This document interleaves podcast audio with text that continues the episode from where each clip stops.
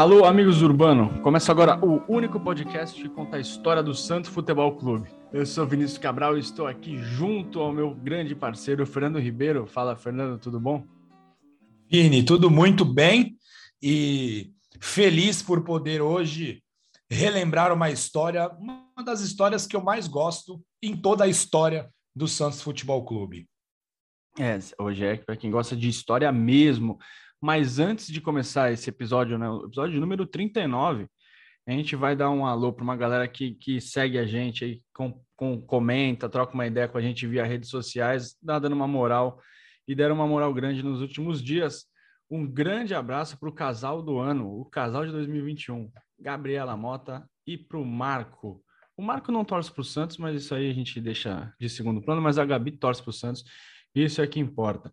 Também para o Edson Fernandes, para o Cleiton Aracaki, nosso brother. Um abraço também para o Ronaldo Marquardt e para o Marco Silva. Que vocês sigam acompanhando a gente aqui, trocando uma ideia e cada vez mais a gente possa falar sobre o peixe. E, Fernando, hoje a gente vai voltar muito no tempo. A gente vai voltar exatamente 94 anos. Eu não fiz essa conta, então espero que o Fernando tenha acertado. Estaremos mais precisamente em 1927 quando o, o Santos assombrou o futebol paulista e apresentou a força do seu DNA ofensivo. E aí que a gente deixa até a, a, reflexão: existe mesmo o tal DNA ofensivo ou são momentos na história do Santos? Eu, recentemente eu fiz um é. texto sobre isso. A gente vai postar lá no site do Amigos do Urbano para falar. Mas o que importa, Fernando, é que na época o ataque Santista marcou incríveis 100 gols em uma mesma edição de Paulistão. Todos esses gols foram marcados em 16 jogos. Isso dá uma média de 6,25 gols por jogo, algo que jamais foi igualado no futebol aqui do estado de São Paulo, nem mesmo pelos times que contavam com o Pelé e companhia. Exatamente, Vini. Para a gente falar sobre o famoso ataque dos 100 gols, a gente pediu ajuda a dois pesquisadores e historiadores. E os dois são professores que são membros da Sofis. O professor Guilherme Nascimento já ajuda a gente muito tempo aqui no Amigos do Urbano. E o professor Gabriel Pierin, que também já foi entrevistado aqui pela gente. O Gabriel Pierin, que é funcionário do Centro de Memória do Santos Futebol Clube e vai dar um alô aqui para o nosso pessoal. Olá, amigos do Urbano. Olá, Fernando Ribeiro, Vinícius Cabral. É sempre um prazer participar do programa e poder contar um pouco da história vencedora do Santos Futebol Clube. O Santos sempre se notabilizou por grandes feitos e o ano de 1927 não foge à regra. Se a gente pensar que em 1927 o Santos tinha apenas 15 anos de existência e ainda estava três décadas do início da era Pelé, marca um ponto de inflexão na história do clube e da sua trajetória rumo ao primeiro título de grande expressão, que foi o Campeonato Paulista de 1935 mas ainda assim, 1927 é um ano especial na história do clube. Um ano que a gente considera como o primeiro ano mágico. E é sobre ele que a gente vai contar hoje. E muito obrigado, Gabriel. E no episódio de hoje a gente não vai detalhar, Vini, a ótima campanha do Santos no Campeonato Paulista de 20, 1927. A gente até promete que vamos fazer isso mais adiante em outra oportunidade, porque existem passagens muito curiosas dessa campanha, muito, fel muito felizes e algumas revoltantes. E em breve a gente volta para revisitar. Hoje a gente vai falar especificamente dos seis jogadores que compuseram o ataque dos 100 gols ao longo da competição do Campeonato Paulista. E esses seis jogadores foram responsáveis por 96 gols marcados pelo ataque do Santos. 96 de 100 sobram quatro. Outros dois foram marcados pelo Hugo, que atuou algumas partidas no, na parte ofensiva, mas o Hugo era médio. E outros dois gols foram marcados por jogadores de outras equipes, gols contra. O ataque formado por Omar Camarão, Feitiço, Araquém e Evangelista, os cinco homens que eram cinco titulares daquele mágico ataque de 1927. Além deles, participou com grande maestria o Siriri, que era titular antes da chegada do feitiço e voltou ao 11 inicial com a suspensão do centroavante cientista. A gente vai explicar isso mais adiante. E Vini, as camisas elas não eram numeradas em 1927. Portanto, a gente tem que aguçar a nossa imaginação para elencar quem vestia qual número, né, na qual quem vestiria qual número as suas camisas em 1927. E para comentar um pouquinho pra, com a gente sobre a formação desse ataque e como o Santos já tinha outros ataques famosos, a gente já pede a primeira ajuda aqui para o Gabriel Pienin. E o chamado DNA ofensivo do Santos, que vem desde a sua fundação, já nos seus primeiros anos, o Santos tem dois pontas de destaque, que é o Arnaldo Silveira e o Adolfo Milon, que fizeram parte da primeira seleção brasileira. Em 1927, o Santos vai manter essa tradição e vai formar um excepcional ataque com Omar, Camarão, Feitiço, Araquém Evangelista. Hugo e Siriri também revezam nessa equipe que vai registrar feitos históricos. E o principal deles é a incrível marca de 100 gols em 16 jogos e uma média insuperável de 6,25 gols por partida.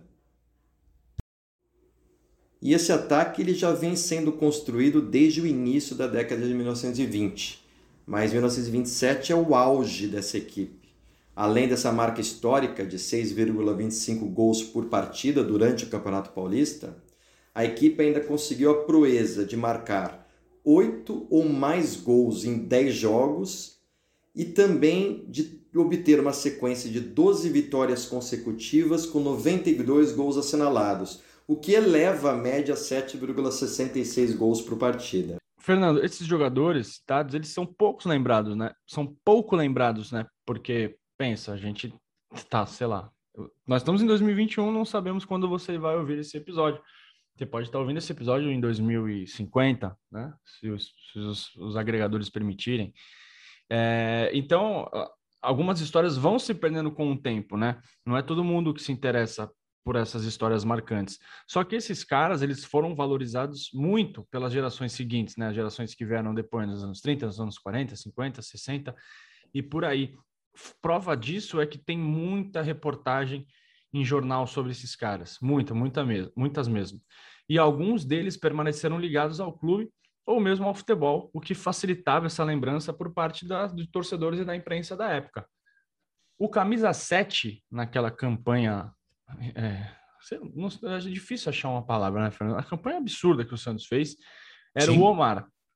Camisa 7, se houvesse numeração, Exato. né, Vini? é, isso claro. a gente tá já no exercício, assim, era o cara que jogava aberto pela direita. Vale lembrar que os times naquela época jogavam no famoso 2-3-5. E ele jogava ali aberto como se fosse hoje o Marinho, só que com a é. perna direita, né? O Omar é, era o Almir de sua geração. Pode ser o Almir também, como tantos outros pontas que a gente teve pelo lado direito. Ele nasceu, o nome dele era Omar Pupo de Moraes, ele nasceu em 1903 e chegou na Vila Belmiro aos 20 anos, em 1923, depois de grande destaque pelo Brasil Futebol Clube, que é um clube aqui da cidade de Santos.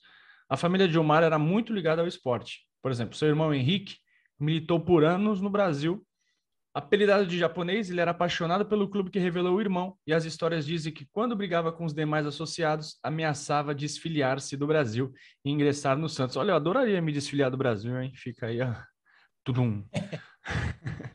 o Omar também teve um sobrinho que jogou pelo Santos e pelo Palestra Itália, que é o Olavo Pupo de Moraes. O Pupo. Essa é uma informação nova, né, Fernando? Foi uma descoberta recente sua. Sim, sim. E, Inclusive estará no Almanac dos Craques. Que sai em breve. Uh, de acordo com informações dos nossos amigos do Instituto Palestrino de Estatística, o IP, ou IPE, o sobrinho do Omar atuou em sete oportunidades pelo Palestra entre 1931 e 1934. A partida que o Pupo jogou pelo Santos foi em 35. O Omar jogou em 146 oportunidades, marcando 23 gols, de acordo com as estatísticas do nosso grande amigo Evaldo Rodrigues, da Sofis. Na campanha de 27, o ponteiro atuou em todos os 16 jogos e fez 7 gols. Muito habilidoso e rápido, o Omar marcou poucos gols pelo Santos porque ele preferia servir seus companheiros de ataque. Jogou pelo Peixe até 33, quando mudou-se para São Paulo. Ele chegou a cogitar a jogar no Palestra Itália, mas a, essa, a afiliação, a filiação dele acabou não se concretizando.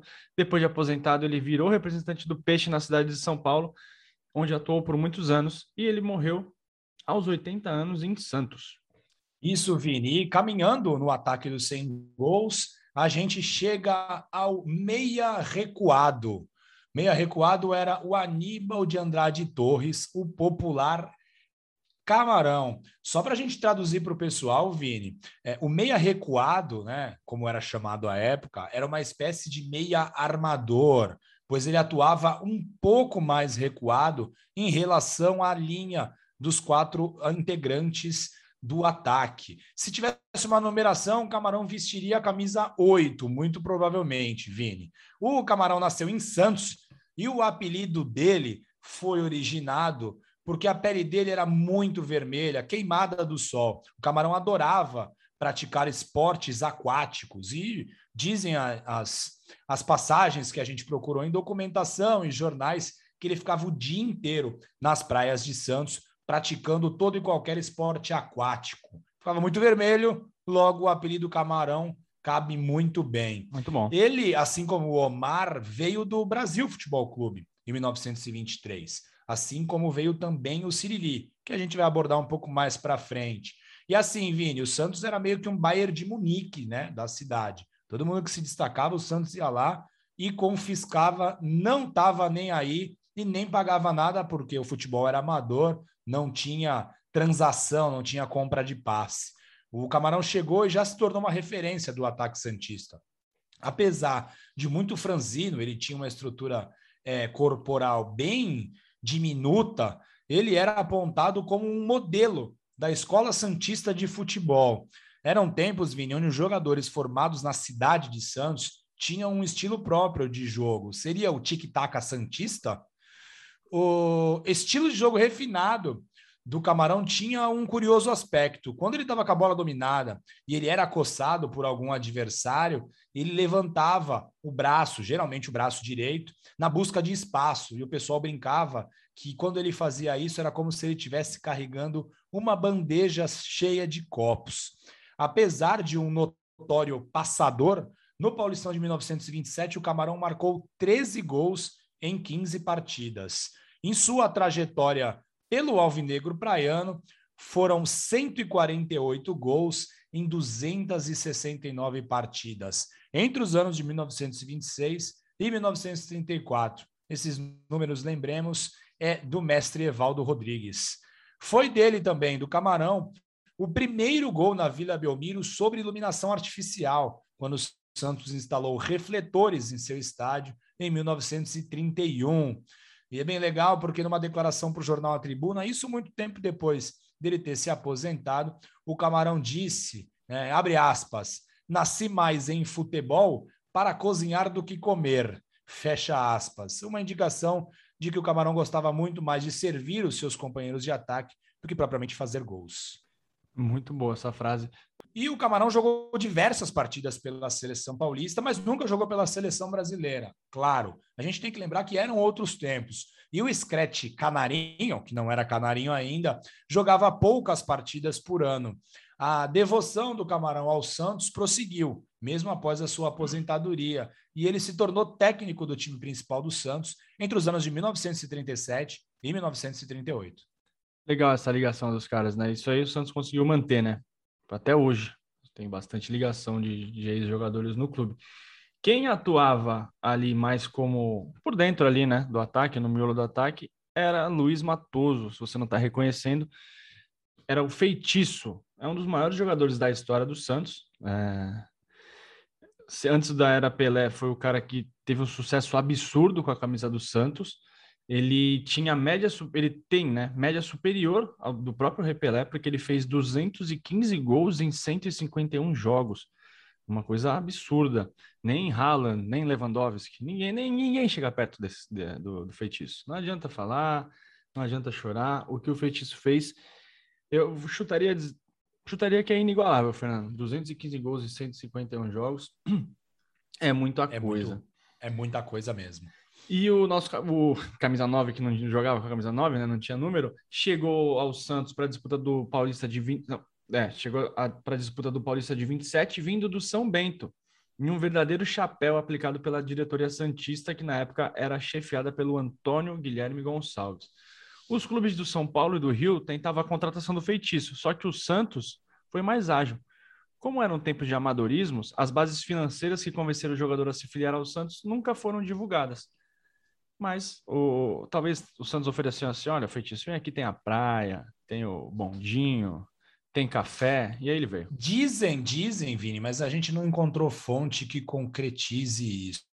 Que o feitiço recebeu uma carroça e alguns outros, alguns outros, outras benesses para poder se filiar ao Santos Futebol Clube. Na verdade, os jogadores se filiavam aos clubes, né? É a luva. eram contratados. A luva da época, né? Exatamente. O apelido do, que para mim é um dos maiores, acho que é o maior apelido da história de um jogador do Santos, surgiu por conta de um comentário de uma amiga. Abre aspas para amiga. O Luizinho, quando joga, parece que tem feitiço nos pés. Ele não era muito habilidoso ou muito técnico, mas ele era muito forte e fazia gols de todas as maneiras possíveis.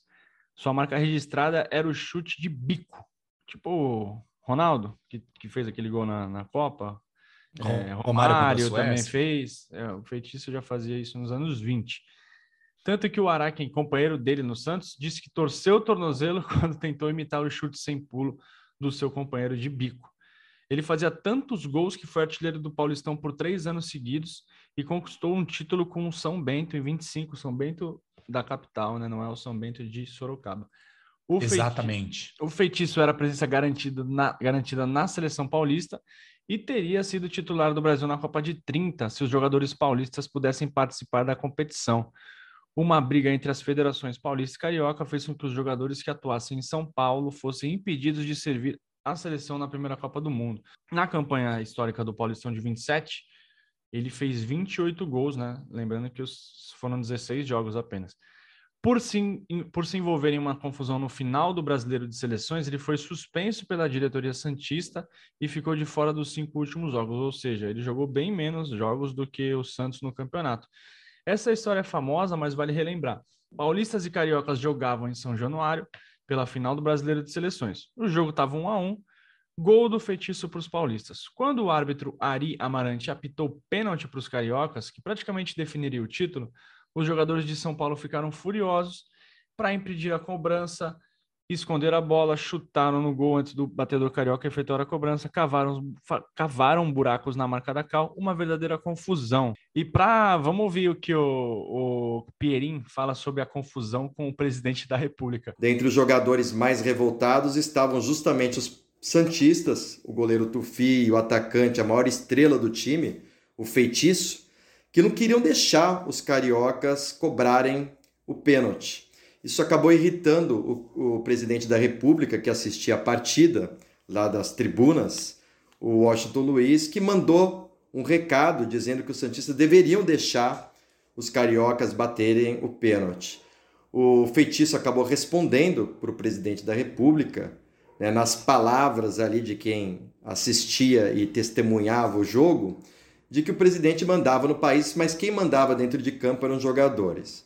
Isso aí acabou então trazendo aí uma grande repercussão e o presidente do Santos, que na época era o presidente da Associação Paulista, ele acabou tomando uma atitude e expulsou os dois jogadores tanto da seleção paulista quanto do quadro do Santos Futebol Clube. E o campeonato paulista ele já estava chegando ao fim, faltavam poucas partidas e o Santos ficaria sem duas das suas maiores estrelas. Cara, essa história para mim, eu não sei, acho que tá na minha, nas minhas cinco histórias preferidas sobre futebol, cara. Porque o cara era bocudo, né? Falta um pouco isso, hein, Fernando? Falta alguém para encarar hoje isso? Para dar uma no meio da, da, de quem merece? E o feitiço deu. Eu queria muito estar ali em São, João, São Januário nesse dia. Segundo conta a lenda, o presidente da República, Washington Luiz, teria enviado um emissário ao gramado para ordenar que os paulistas permitissem a cobrança do penal. Então ele ouviu de um dos atletas: diga ao, diga ao excelentíssimo presidente, diga ao excelentíssimo senhor presidente que ele manda no Palácio do Catete, mas quem manda aqui no campo somos nós. Existem relatos que o autor da frase foi feitiço, outras fontes citam o nome de outros atletas, e alguns, algumas indicam que esse diálogo não existiu. Talvez seja a grande verdade, mas a, a ficção às vezes é muito melhor que a realidade. E Vini, pelo mau comportamento, os jogadores que estavam em campo naquela partida foram punidos pela entidade que controlava o futebol paulista, né? E assim, o presidente do Santos, o Antônio Guilherme Gonçalves, era também o presidente da Associação Paulista de Esportes Atléticos. Então, os dois jogadores do Santos que estavam presentes naquela partida, o Feitiço e o Tufi, o goleiro, foram suspensos e não jogaram mais pela equipe no Paulista de 27. O Tufi, na verdade, nunca mais jogou pelo Santos. O feitiço retorna, mas só a partir do outro ano. Prejudicado por uma atitude do seu próprio presidente, o Santos abriu mão do seu principal atacante para a fase final do campeonato. Os gols do feitiço fizeram muita falta na partida decisiva, quando o Santos perdeu para o Palestra em plena Vila Belmiro.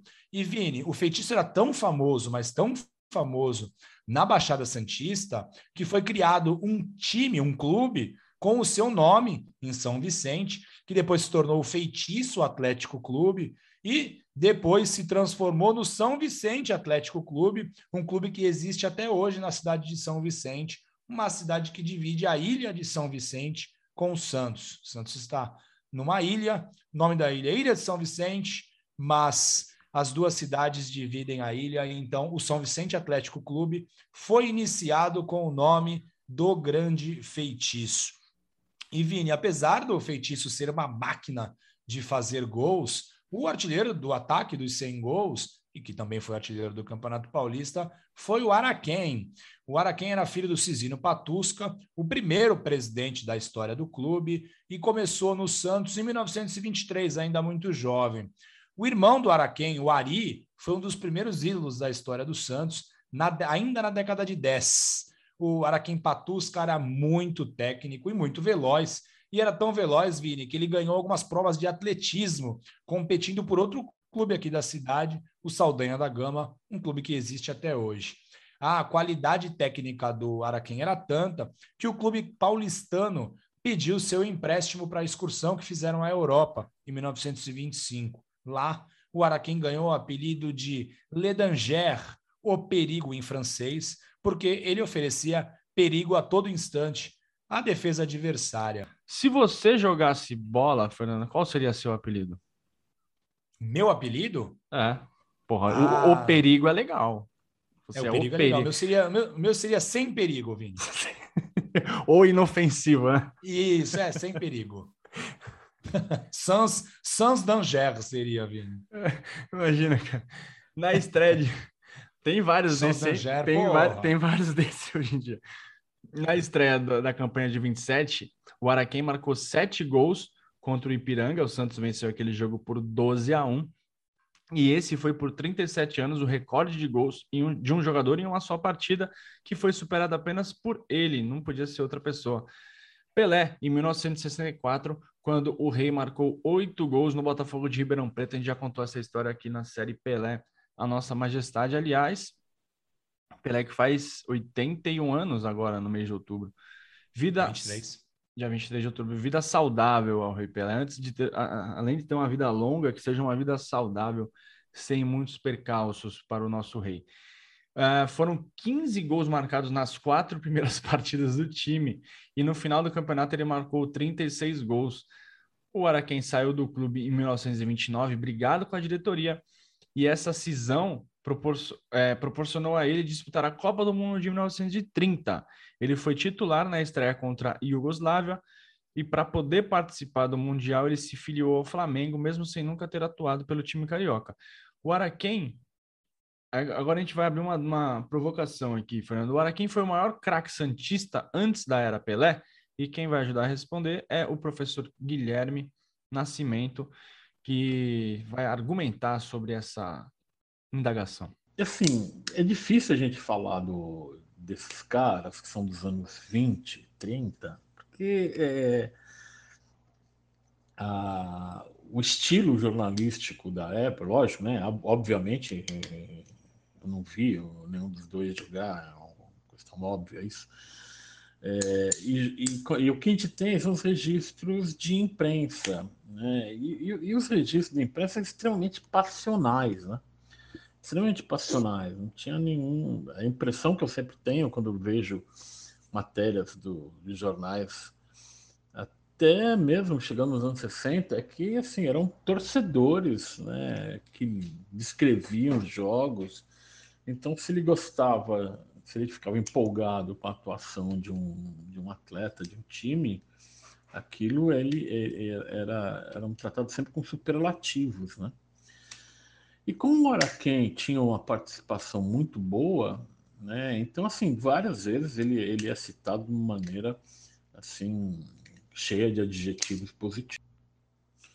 Então, assim, o Araquém, ele, ele, ele participa dessa excursão do Paulistano em 25 e, e ele já era um atacante consagrado, né? Já tinha nome, tanto que ele vai jogar no Paulistano, né? Ele vai para uma excursão para a Europa com o melhor time do país, né? que era o Paulistano. Então ele não era um jogador qualquer, realmente ele era um grande craque vai jogar. E, e, e quando e, um outro ponto importante do Araquém é que o Araquém, assim, é, ele, é o, ele, ele vai disputar a Copa do Mundo de 30.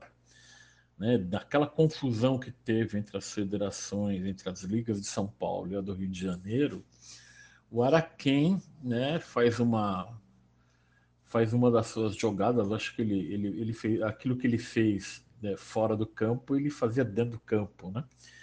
Então ele fez uma manobra, ele fez uma, ele driblou toda a cartolagem e foi para a Copa do Mundo de 30, né? Então assim, isso mostra que o Araquém, além de, de um grande jogador, de um grande goleador, de ter alta técnica, ele também ele era, uh, ele era um cara que ficava ligado em alguns problemas e conseguia é, se conseguia superá-los, né? é, a manobra que ele fez de ficar sem clube né, momentaneamente para para poder jogar a Copa de Montevideo, acho que é um exemplo disso, né? Então, era quem é, é foi para a Copa, como poderia ter ido o Atier do Santos e o Feitiço também, né? Esse perfil do Araquém é muito interessante de ser colocado, porque, assim, falar que ele era goleador, que ele é um baita craque e tal, isso, assim, quem, quem conhece um pouquinho da história do Santos sabe disso. Mas o que o pessoal não coloca é que o Araquém, ele também, ele, ele comprava briga com os, por, pelos seus colegas, né? É, e, e, na época, o Santos tinha um presidente que levava a, a máxima de campeão da técnica e da disciplina, ele levava essa máxima ao extremo. E ele não, não suportava nenhuma, ah, é, nenhuma manifestação contrária à sua vontade, nenhuma manifestação contrária por parte dos jogadores à sua vontade. Então, quando numa, numa determinada ocasião que o que esse dirigente do Santos provoca uma punição ao Siriri, se não me engano, porque ele foi jogar por um time, por um outro time amador. O, o, o Araquém vai em defesa do Siriri e porque o Siriri tinha tomado uma suspensão grande, tipo seis meses, que as, as as, as sanções disciplinares no Santos eram nessa base. O cara ficava sem jogar durante três meses, seis meses, coisa do gênero. E o, o Araquém toma as dores do, do, do, do Siriri. E qual foi o resultado? O Araquém é suspenso também pelo, pelo presidente dos Santos. Né? Então o Araquém tem esse perfil que eu acho que é muito interessante de ser lembrado. Tá? É, e que é muito legal, né? Porque o Araquém sempre foi um jogador de extrema personalidade, né? Ele joga no Santos até o início dos anos 30, e aí ele sai, ele vai jogar no São Paulo, né? no recém-fundado São Paulo, tem sucesso, vai ser campeão paulista pelo São Paulo, e depois ele volta para o Santos em 35, né? um time do Santos né? extremamente cascudo, um time é, time que é, a, analisando de longe, né, com relação ao time de 27, eu acho que o 27 era muito mais técnico, pelo menos dá essa impressão, do que o time de 35. Mas é o time de 35 que é campeão paulista. Né? Então o Araquém joga ainda, se não me engano, até 37, alguma coisa assim, e sempre com bastante sucesso. Né? Então fazendo jus ao seu apelido, né? Le é o perigo, perigo dentro da área. De volta à Vila Belmiro, Araquém ajudou o Santos a conquistar o primeiro título paulista em 1935. Inclusive, a gente tem um episódio específico sobre essa conquista, vale a pena ouvir, só ir lá no feed procurar.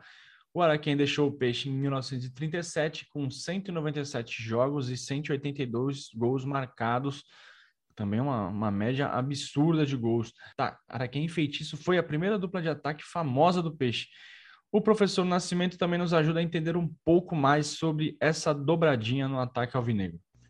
E no período que ele jogou, que ele atuou no Santos, entre 27 e 29, ele tinha um companheiro de área que era né, enfeitiçado, vamos dizer assim. Né? Era um tremendo goleador que era o feitiço. Né? E essa dupla feitiço era quem? Né? Acho que a primeira dupla é, de perigo constante na área adversária que o Santos fez é, ao estilo Pelé Coutinho. Aqui, quando a gente fala em Pelé Coutinho, a gente lembra de tabelinha, né? Não tab da tabela entre os dois, e não da dupla atuando e fazendo gols. Mas Araquém e Feitiço era uma dupla que atuava e fazia gols assim a granel, uma quantidade absurda de gols que eles faziam.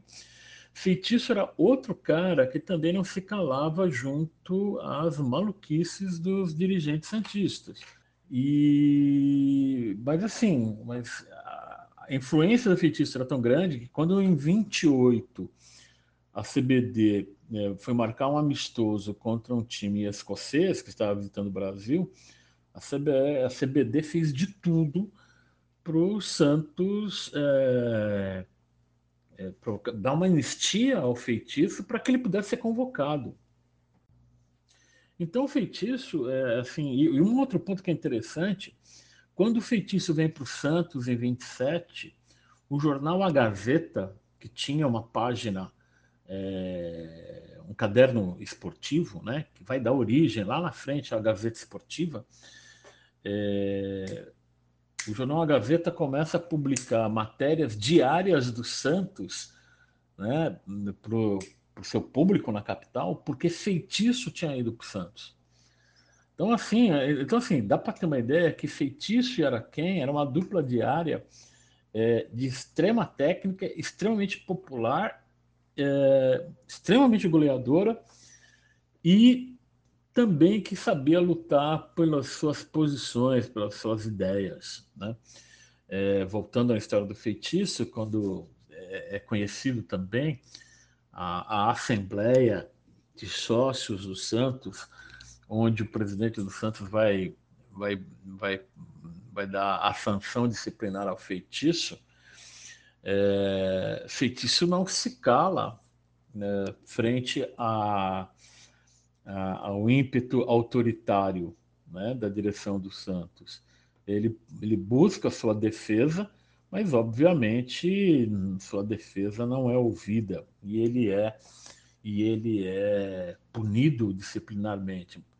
Porém, a maior punição quem sofreu foi o Santos, porque sem feitiço, né, o Santos perde a, a final do Campeonato de 27 para o Palmeiras em plena Vila Belmiro, apesar do jogo ser historicamente, ser conhecido historicamente como um jogo extremamente garfado é, para o, o, time de São Paulo, para o time do Palmeiras da capital. E Vini, o camisa 11, o jaqueta número 11 daquele time, se usassem numeração nas camisas, seria o evangelista, né? O evangelista que tinha como sua principal característica a velocidade. E ele imprimia uma rapidez absurda ao ataque Santista, algo pouco comum para a época. João Evangelista dos Santos chegou ao Santos em 1925, em uma das captações dos dirigentes santistas. Ele jogava na Portuguesa Santista antes de filiar-se, associar-se ao Peixe. O Evangelista virou sócio-rei em 25, Vini, e pôde entrar no time Santista.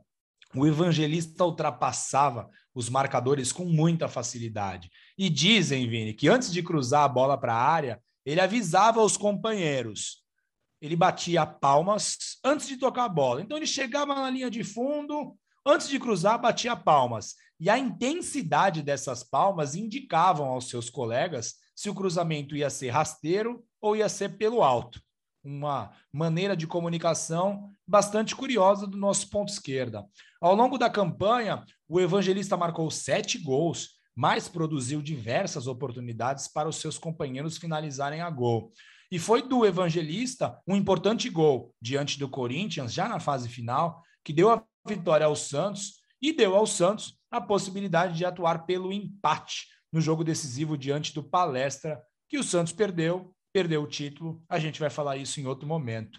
Assim como todos os seus parceiros de ataque, o Evangelista foi convocado diversas vezes para representar a seleção paulista. E a gente tem que lembrar: jogar na seleção paulista era o ápice na carreira de um jogador de futebol naquela época. A seleção brasileira jogava muito pouco e não era tão valorizada como passou a ser mais adiante. Então, jogar na seleção paulista era o ápice para um jogador. Pelo Santos, o evangelista, o evangelista marcou 56 gols em 124 partidas entre os anos de 1925 e 1931, números lá do nosso amigo Evaldo. Depois de aposentado, Vini, o evangelista é, passou a atuar como um missionário religioso, levando a palavra de Deus para muitas pessoas. E casando com o apelido, né? É o, o casamento perfeito com o seu apelido. Evangelizou. Evangelizando por aí, uma boa ação do, do nosso atacante, quando o apelido, como o apelido do Fernando, né? Ou sem perigo, é como ele é na vida dele e no futebol. Além dos cinco titulares citados até agora, o Santos tinha um sexto elemento, que era o Siriri. Um dos poucos casos de sucesso de irmãos na Vila Belmiro, José de Andrade Torres chegou junto ao irmão Camarão ao Santos em 1923. Ele era muito franzino e por isso ganhou o apelido de Siriri em alusão aos pequenos cupins com asas, que em algumas regiões do país têm o nome de Aleluia. Era titular absoluto do ataque santista, mas perdeu espaço com a chegada do feitiço. Polivalente, na campanha de 27, atuou em todas as posições do ataque e marcou oito gols em 16 jogos. Com a suspensão do feitiço, ele assumiu a função de centroavante e não fez feio. Marcou cinco gols em cinco jogos. Jogou pelo Peixe entre 23 e 29, marcou 79 gols em 113 jogos. E aí, Fernando, a saída dele do Santos é curiosa. Como o futebol era amador na época, o Siriri trabalhava na Companhia Sul-América de Seguros. Pelo time da firma, disputou um amistoso preliminar ao confronto Portuguesa Santista e Vitória de Setúbal de Portugal. Como a Briosa era afiliada à Liga Amadora de Futebol, rival da APEA, que o Santos era afiliado, a participação do Siriri ganhou ares de atitude rebelde. Ele foi punido com a, ele foi punido com a exclusão do quadro social do Santos e jamais voltou a vestir a camisa do Peixe. Nesta confusão, Bilu e Araquém saíram também do clube. O Siriri foi jogar no São Paulo e lá conquistou o Paulistão de 1931. A carreira dele se encerrou de maneira traumática. Ele teve uma lesão grave durante uma partida do São Paulo. Vamos ouvir o, o, o que o Pierin tem a dizer sobre o final da campanha daquele Paulistão. Ele também deixou palavras doces para gente. O Campeonato Paulista de 1927 terminaria no ano seguinte, em 1928 o Santos seria superado pelo Palmeiras e acabaria o campeonato com a vice-colocação. Apesar da frustração de não ter ganhado o campeonato, esse time de 1927 ele fez história por tudo isso que a gente contou hoje e especialmente por ter levado ao torcedor, aos torcedores do Brasil, aquilo que o futebol tem de mais importante: a alegria e gols, muitos gols. Espero que os amigos do Urbano tenham gostado de mais essa grande história da longa trajetória do Alvinegro Praiano. E eu estou sempre aqui para valorizar e enaltecer a história do nosso peixe. Um grande abraço a todos. Um abraço especial aos amigos Fernando e Vinícius. Parabéns por esse programa. A dica cultural de hoje são os livros do nosso amigo Sérgio Goni de Almeida, do perfil no Instagram, arroba Cronfut, C-R-O-N-F-U-T. Um baita escritor, diga-se de passagem, como diria o poeta. Os dois livros são Rola a Bola, o Tempo Passa e Cego é Quem Só Vê a Bola. Então fica a nossa dica aí, vá atrás, dá para comprar e fortalece escritores independentes como nós, né? A gente, a gente já a gente é independente, barra, já tivemos alguns projetos em, em editoras, alguns no, no, nosso suor, enfim, mas a gente sabe como é difícil e, e o trabalho do Sérgio é muito bom nesse sentido. Algo mais, Fernando, para arrematar esse episódio? Que, putz, cara, falar desses caras aí é, é uma alegria pra gente, né? Que, que time maravilhoso e que ataque inalcançável.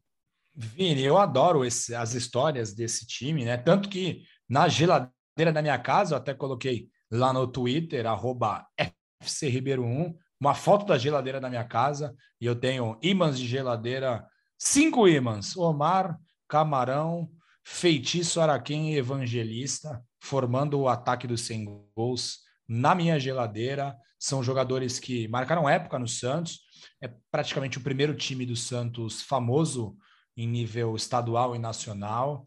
É um, uma quantidade de gols absurda, jamais alcançada. Um time que não foi campeão, então é, tem mais valor esse time, né? até para a história mesmo do clube. Foi muito mais importante do que algumas equipes que conquistaram título e são figuras muito sensacionais, pouco lembradas pelo torcedor né, mais novo, até não é nem culpa do torcedor, né? É, realmente são essas histórias acabam passando batido. É, o Pelé, né, e, e, a sua gangue, a sua trupe monopolizou, né, é, as atenções na história do Santos Futebol Clube. Quando você fala de história, obviamente vem Pelé, vem seus companheiros, Zito, Gilmar, Mauro, Lima, enfim, Coutinho. E, mas essa galera da década de 20 fez o Santos se transformar no clube muito grande que era quando chegou Pelé, e aí a gente explodiu. Então é bem legal poder pesquisar sobre essa galera, né, sobre esses jogadores e poder compartilhar um pouquinho aqui com quem escuta o Amigos do Urbano, Vini. É isso. E quem quiser falar com a gente, a gente ainda tá, tá rolando a promoção para ganhar o livro de 2010. É só ir lá no nosso Twitter ou no Instagram e perguntar por que, que o time de 2010. Mar... Responder, né, Vini? Responder, não perguntar. né? exatamente, responder. Por que, que o time de 2010 marcou a sua vida? Você pode mandar via Twitter, via DM, via DM no Instagram, via comentário, e-mail, né? Pelo amigosdurbano.gmail. Se você quiser mandar um telegrama para a gente também, você pode mandar, a gente e aí, na sexta-feira, a gente vai desvendar o vencedor dessa incrível promoção.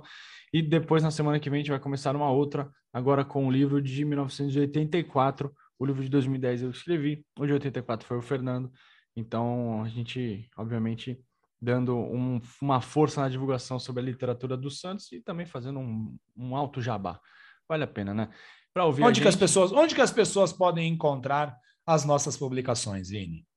Sei lá. Onde é? Eu tô zoando. Lá do www.amigosdourbano.com.br a gente tem um, uma matéria, um post que o Fernando fez. Vou até deixar, vamos até colocar no Twitter é, com todas as nossas publicações, seja o livro 1900 de 1912 em diante, com a Gabi Fernandes e com o Lourenço Santiago, que é da editora Corner, seja os livros da Santos Box, o meu de 2010 do Fernando de 84, tem também o livro Memorial das Conquistas, a Sala de Troféus do Santos, que é do Fernando, também ele deixou o link ali para a editora 11. O que mais? Estou esquecendo qual? O Almanac dos Craques. O Almanac dos Craques, você pode adquirir também na editora 11 Cultural. O Almanac dos Craques será lançado agora em novembro. Garanta o seu, que eu acho que é um, é um livro inédito aí na história do futebol brasileiro. Vale a pena conferir. E a gente, o Fernando, muito cuidadoso, fez um, um post com todos os links. Quem quiser conferir, a gente vai colocar nas nossas redes sociais. Fechou? Para ouvir a gente, a gente está no Spotify, na Apple, no Google, no YouTube e na Radio Public. Valeu, galera, e até o próximo episódio, que vai ser o episódio de número 40. Um abraço. Falou, é isso, Fernando. Isso.